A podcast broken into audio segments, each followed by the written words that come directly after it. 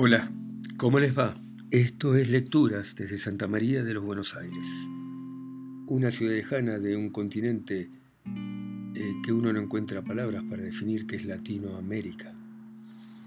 Y vamos a seguir leyendo la novela Favor Sentimental que cuenta la historia de los que se van y no vuelven. Y sigue así. A más de 10.000 kilómetros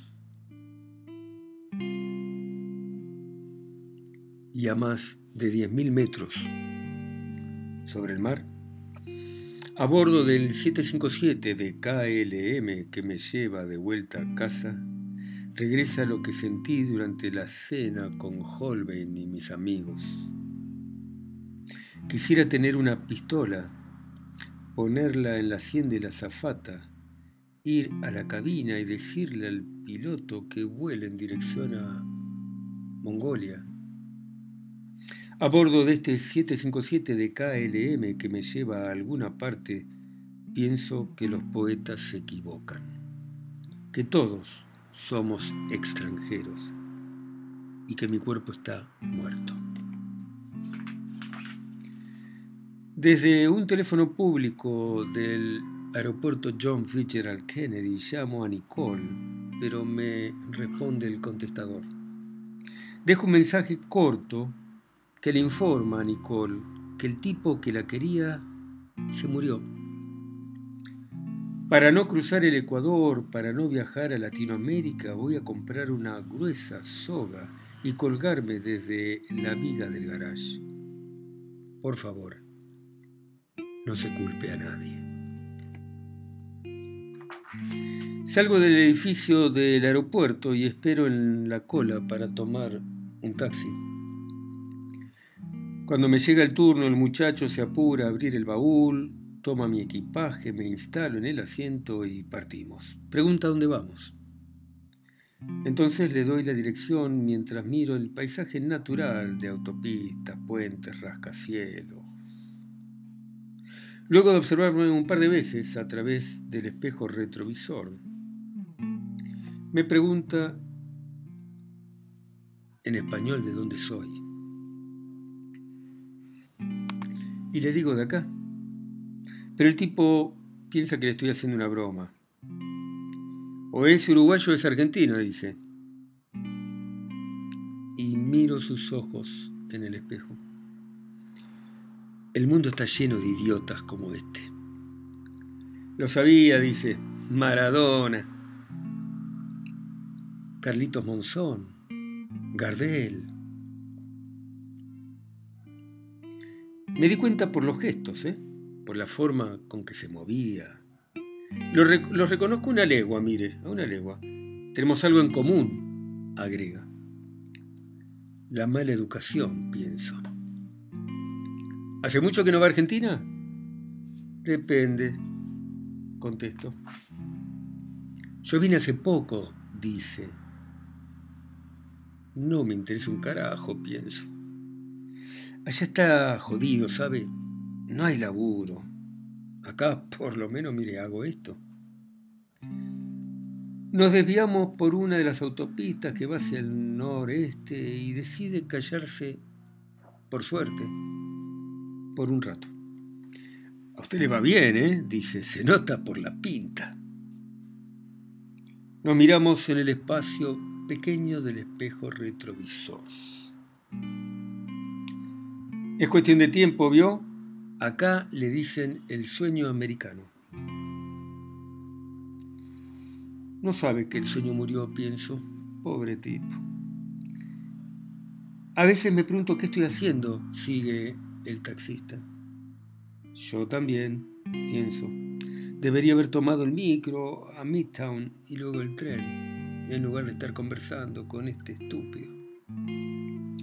Allá quedó mi vieja, quedaron mis hermanos, Quedaron gomías. A usted le habrá pasado lo mismo. No contesto. ¿Ve? Me da la razón. Da un par de vueltas, cruza las vías y a los pocos minutos paramos frente a casa.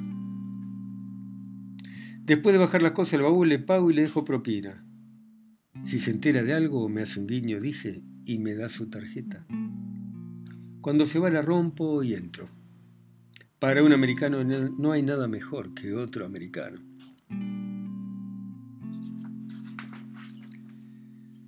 El teléfono suena varias veces, pero no lo atiendo. Cerca de las 10 de la noche oigo el motor de un auto y desde la penumbra, porque tengo la casa a oscuras, veo a Nicole bajar de un taxi, correr hasta la puerta y tocar el timbre. Luego se aparta, mira hacia mi ventana, pero no puede ver, está todo tan oscuro, entonces sube al taxi y se va. Poco después viene una patrulla, los espero con la puerta abierta. Se disculpan por la hora y dicen que recibieron un llamado de un familiar que dijo temer que yo estuviera en problemas. Les digo que estoy bien, mientras golpeo con un cucharón el marco de la puerta. Cuando la patrulla se va, voy al garage, descuelgo la soga y dejo el banquito encostado. Me apoyo entonces en el tablero de las herramientas y ahí me quedo dormido. A veces no se tiene suerte. El tren se acercaba mientras mi pie derecho estaba en el vacío delante del andén. Una señora de mediana edad, sin consultarme, y por eso tan americano de creer que se debe hacer lo que corresponde me tomó del brazo y me alejó. Y después me dio un sermón acerca de los peligros que corremos si nos mantenemos cerca del andén, porque está el vacío y ahí viene el tren. El hombre que se sentó a mi lado en el viaje en tren me vio el envase de pastillas y quiso instruirme sobre el desconocimiento que tienen los médicos acerca de la verdadera naturaleza química de los remedios y de las interacciones medicamentosas dentro de los organismos. Hizo una extensa propaganda a favor de la vida natural. Sin embargo, le dije, es natural que uno muera, ¿no? Crucé Broadway ignorando todo semáforo e hice frenar a varios autos. Que me putearon. Pero es inútil. En cualquier otra parte del planeta es fácil. No hace falta permiso para morir.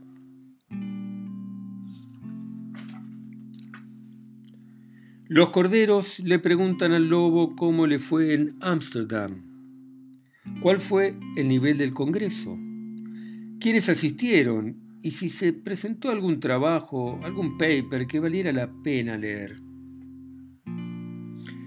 No sé si los corderos le preguntan al lobo todo esto por amor a Shakespeare o sencillamente por ser atentos.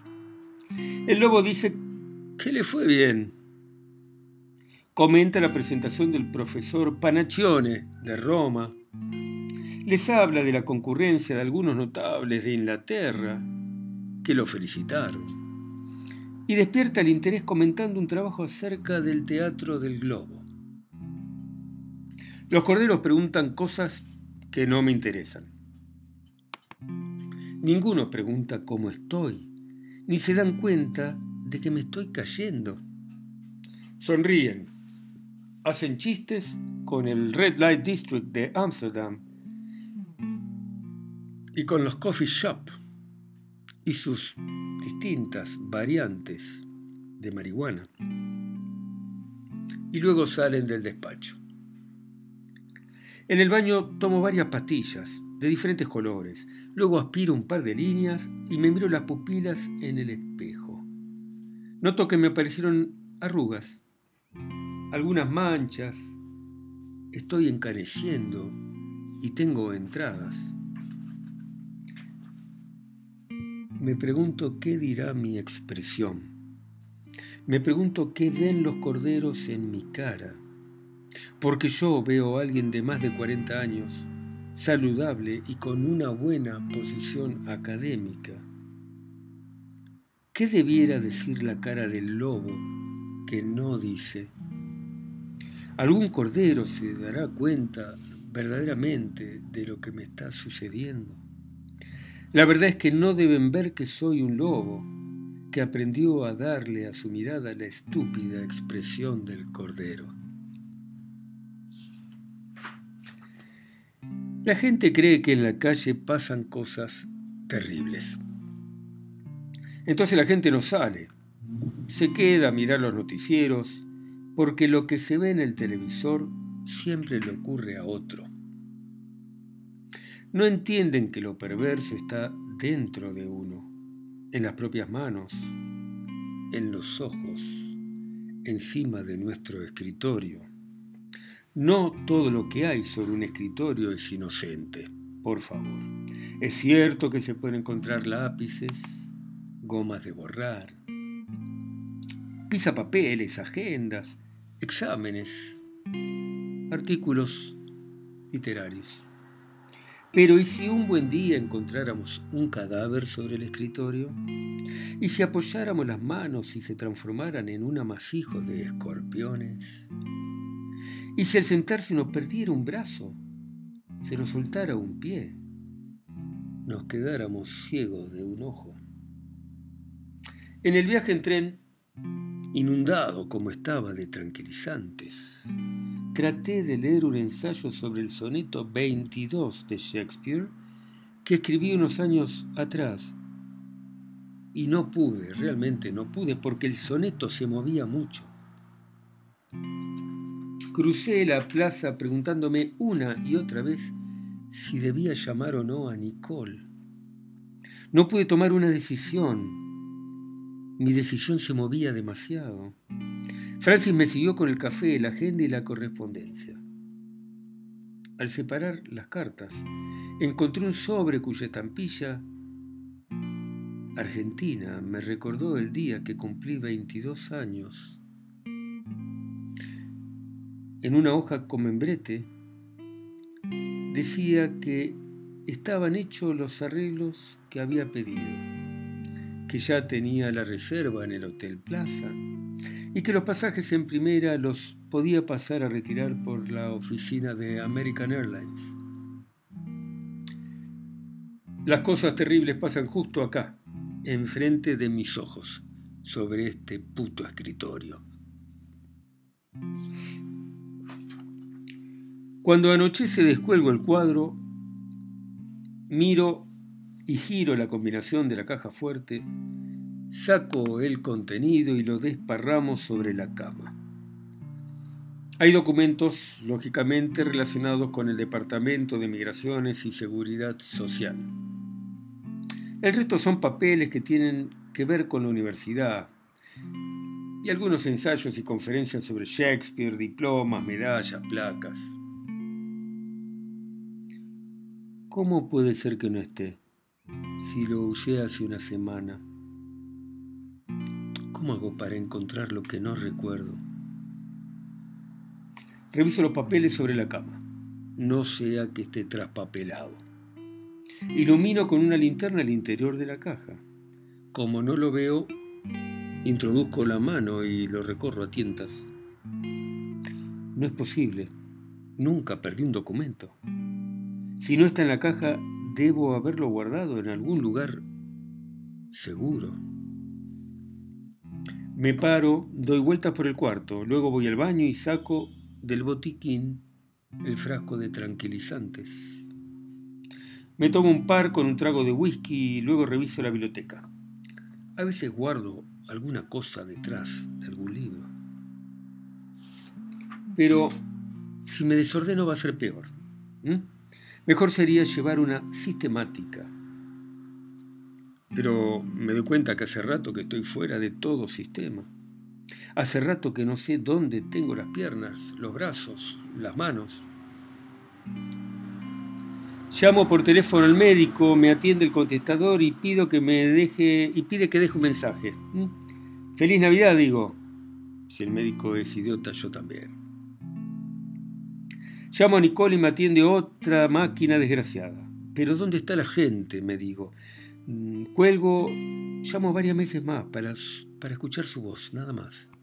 Nada más que para escuchar su voz en el contestador. Estoy seguro de que si lo llego a encontrar me voy a tranquilizar, seguro, ¿eh? Pero mientras tomo otra medida de whisky y armo una búsqueda con sentido lógico. Podría estar dentro de una bolsa de nylon pegado con tela adhesiva detrás de algún mueble. Podría verlo envuelto en diarios viejos y que estuviera en el desván. Podría estar dentro de un frasco de mermelada en la ladera. Podría tratar de pensar, pero no puedo. Levanto cada cuadro, reviso cada cajón de la cómoda, busco debajo de las camisas, miro entre las corbatas. Lo que no se cuida se pierde. No está en el botiquín, no está dentro de la pecera, no está en el lavadero. Me meto otra pastilla dentro de la boca, debajo de la lengua, mientras subo la escalera que va al desván. Solo hay suciedad, polvo y muchas cosas que tendría que tirar a la basura, como mi persona, por ejemplo. Encuentro un revólver viejo, giro el tambor, lo martillo, lo apoyo en mi sien y disparo. Solo es una porquería vieja que no sirve. Sería fácil darlo por perdido e ir a sacar otro, pero la idea de hacer trámites me trastorna. Al abrir la puerta de un armario me corto un dedo con un filo oxidado. Estoy un rato limpiando el dedo con cepillo y jabón, esta herida que tiene bajo el agua. Quisiera hacerlo rápido, pero no puedo. Termino y vuelvo a empezar. Examino la herida, parece seguir sucia. Vuelvo a ponerla debajo del agua, vuelvo a tomar el cepillo, el jabón. Poco. Pero como todavía la gente se muere de tétanos, y la herida sigue sucia, llamo un taxi y me voy al hospital. El médico me revisa sin interés y dice que la herida está muy limpia. Le digo que no, que haga una curación como la gente y que me aplique la vacuna antitetánica. Satisfecho con hacerme un vendaje ajustado y con clavarme la aguja hasta el hueso, dice que me quede tranquilo, ¿eh? que cualquier cosa me tome un sedante. De nuevo en casa, abro la puerta y miro el pasillo, el comedor, la biblioteca. Esta casa tiene 220 metros cuadrados cubiertos. El pasaporte tendrá 12 por 10 centímetros. No tengo la puta idea de dónde lo dejé. Está escondido como mi médico, como Nicole, no quiere que lo atrape. La herida duele, pero lo que más me duele es no recordar dónde está todo lo que amé y tuve. Bueno, dejamos acá, ¿eh? Gracias por escucharme. Chao, hasta la próxima.